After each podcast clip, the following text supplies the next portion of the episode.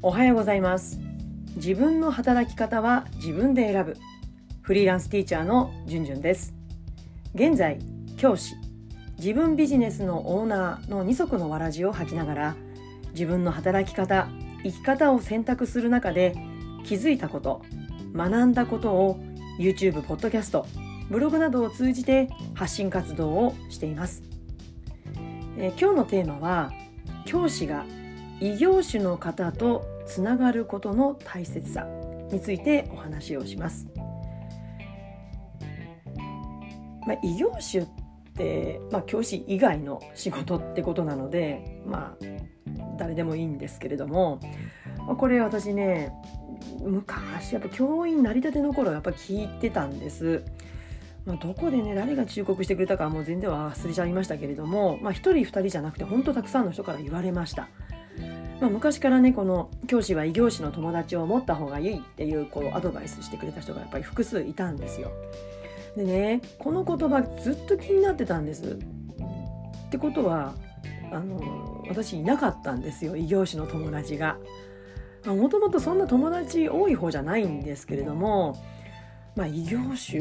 ね振り返ってみていないんですよね。まあ、私大学が教員養成の大学でしたから、まあ、大学時代の友人ってもうほぼ教育関係の仕事に就いた人が多くて、まあ、大半は教員なんですね。あとは中高の友人とは、まあ、年賀状のやり取りくらいで、まあ、あんまりこうつながりはなかった、まあ、大切な友達であるには変わりないんですけれども、うん、あまりというかほとんど会ってないですね。まあ、残念なことにもう友人と言われる人の中にね本当異業種の方いないんですよ。まあ身内にはいますよ。でもこれもね数回年に数回しか会うことないですから、まあ、こうつながると呼べるほどじゃないんですね。ただこのフリーランスティーチャーになって、まあ、なってとか活動し始めて、まあ、2021年の2月からね私自分ビジネスを学ぶサロンに入ったんです。オンライン上のサロンです。こう一気にここでね異業種の方とのつながりが増えました。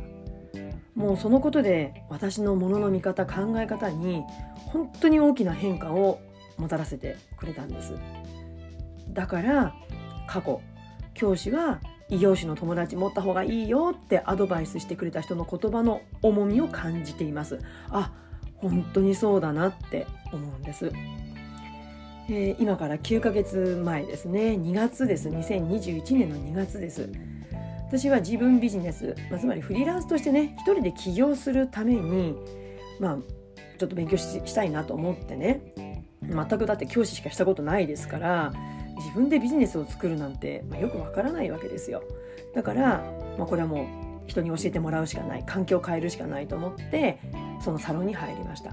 えー、主催される方はパリ在住のサキさんという方が主催するメゾンドコワークというオンライン上のビジネススクールです。ですからオンラインですからねやっぱりこの5ヶ月間リアルに会った方一人もいなかったんですよ。最近になってねあの会うこともありましたけれども全く5ヶ月間リアルに会った人は誰もいないという、まあ、そういった関係の中で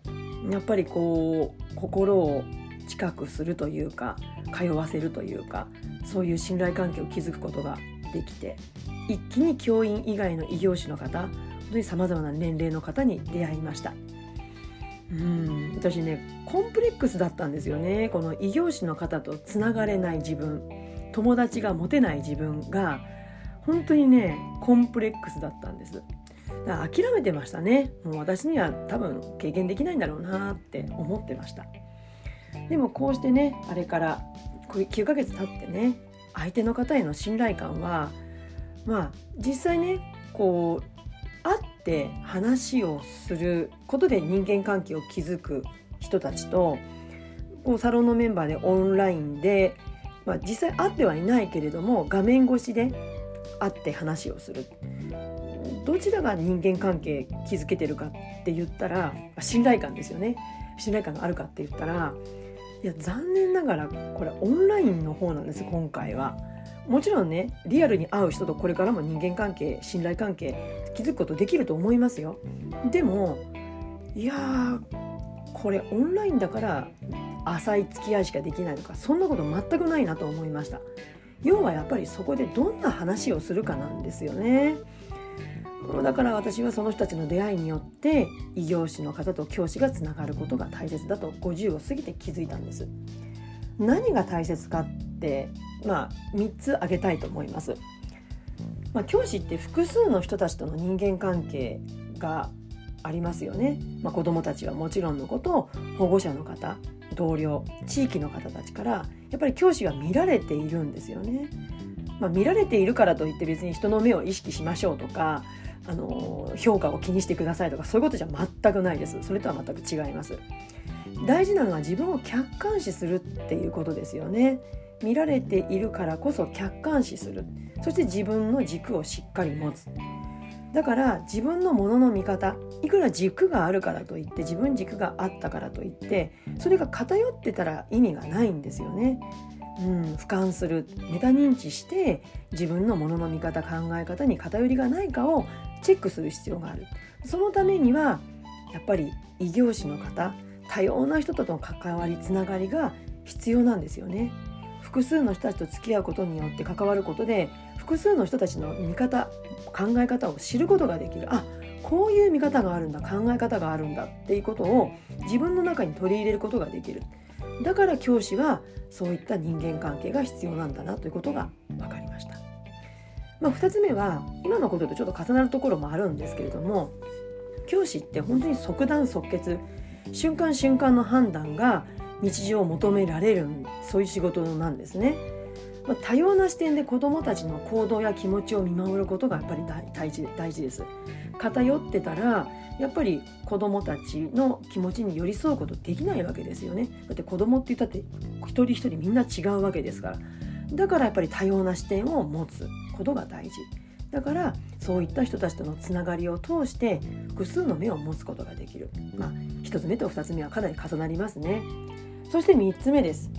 教師はとっても孤独なんですねだからともすると自分一人だけで悩んでるんじゃないかな。こんなちっちゃなことで悩んでるの。自分だけでしょうってますます孤独感を強めてしまうんですよね。私は、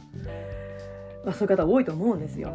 だもちろんチームで動くんですよ。学校とか学年っていったチームで動くし、うん、自分で判断できる部分とそうじゃなくてみんなと一緒に考えていくことがもちろんあります。ただやっぱりこう子どもたちのことや保護者の方人間関係や授業のこと本当些細なことで悩むことが多い仕事なんですね。まこんなねことで悩んでるのって本当自分だけなのかなっていやもう孤独を感じてしまうしこんなことで悩んでる自分って本当ちっちゃいなって思うんですけれどもでもね、まあ、これはもちろん同僚と話をすることで解消されることもありますよ。うん、ただやっぱり異業種の方や多様な人たちとのこういった関わりで気づくのは仕事が違っても結局はみんな同じようなことで悩んでいることに気づくんですよね。まあ多いのは人間関係ですよ。やっぱりみんなで悩んでること同じだなっていう当たり前のことに気づいて勇気づけられます。私一人じゃないんだ。だから異業種の方が捉える悩みの解決方法をうん、やっぱり教師としてね子どもたちと関わる中でその解決法を使えたりするんですよね活かせることいっぱいあるんですよね。うんまあ、その辺が私が結構ビジネス書を読んだりする理由でもあるんですけれども、まあ、こういったことに私は50を過ぎて気づいてこうして言語化することができるようになったんです。まあ、これもねサロンのメンバーに出会ってその人自身のコアな部分で関わらせていただいたことで得られた気づきだったんですね。まあじゃあどんなサロンなのっていうことなんですけれども、まあ、このね改めてビジネススクール、ね、サロンについてお話しするとあの、まあ、先ほども言いましたけどこれメゾンドコワークっていうオンラインのサロンなんですよ。でパリ在住のさきさんという方が主催されているコミュニティです。まあ、サロンってね結構イメージするとなんかこう優雅に音楽が流れてソファーに座って紅茶かなんか飲んじゃったりしてねなんか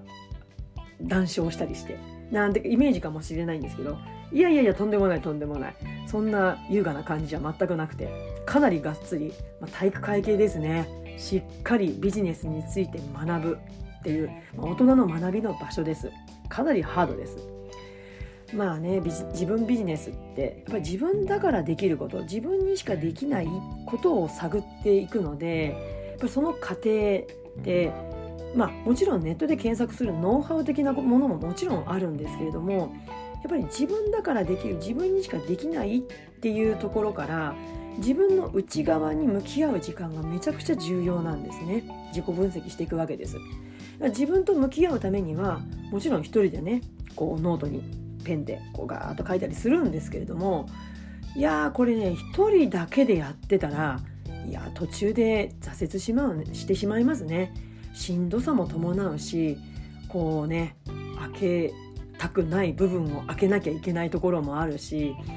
でもこういうことってやっぱね一人でやってたらつい日常に流されて後回しになりがちじゃないですか。だからやっぱり環境を変えることってめちゃくちゃ重要なんですよね。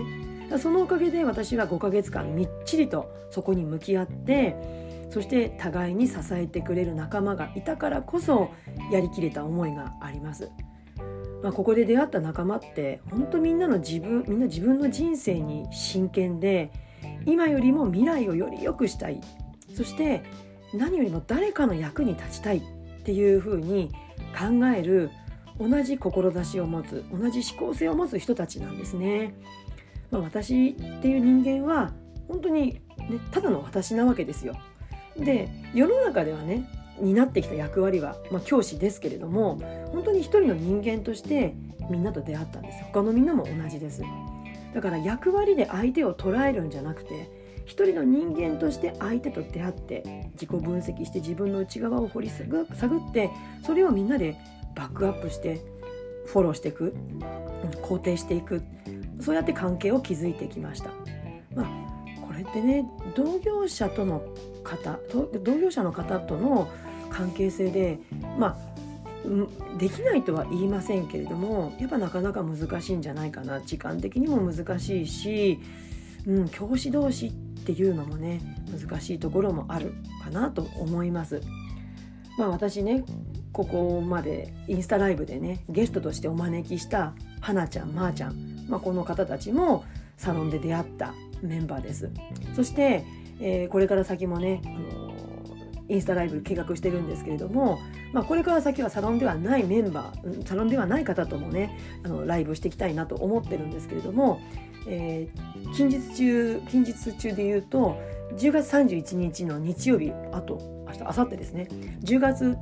10月31日日曜日の朝10時から行うインスタライブのゲストもこのサロンのメンバーです。元陸上ハンマー投げの選手。現在メンタルトレーナーのアピちゃんと呼ばせていただいてます。浅田鈴香さん。そして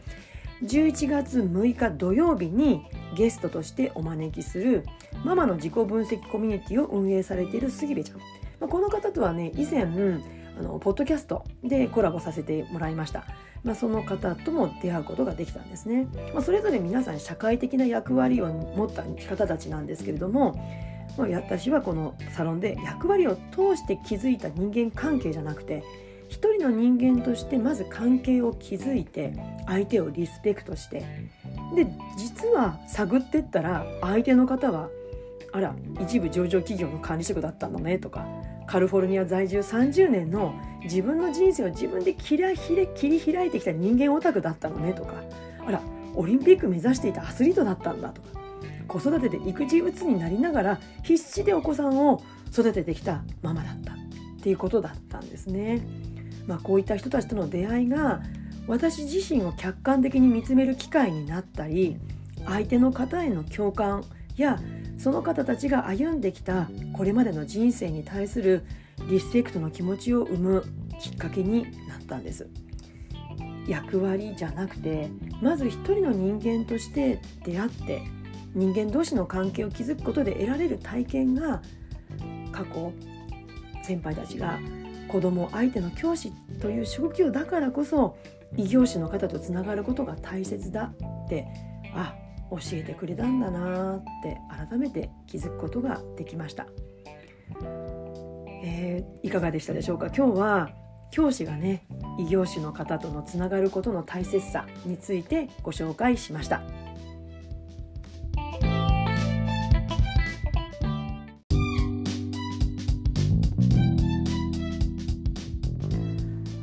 ね、あのサロンのことをね話し出すとぱ思いがねやっぱり強いんですよね本当にもう私にとってはかけがえのない場所というか人たちなのでかなりね熱く語ってしまいました。えー、私にとってね2021年のビッグイベントベスト3に入るかけがえのないプライスレスの出来事を通じて教師が異業種の方とつながることの大切さを改めて感じたということをお話ししました。えー、先ほどもねお話ししましたけれども、えー、2日後ですね日曜日31日の午前10時から、えー、インスタライブを行います。リスペクトインタビュー。あなたの理想の学校を教えてについてまたお話を、えー、場を設けたいと思ってます、えー、今回のゲストは元ハンマー投げアスリート現在メンタルトレーナーの浅田鈴香さん。私はアピちゃんと呼ばせていただいてますがこの方との、えー、リスペクトインタビューがありますのでぜひお時間のある方は覗いてみてください。コメントでの参加もお待ちしています。それでは次回のポッドキャスト YouTube まで。Let's have fun! バイバイ!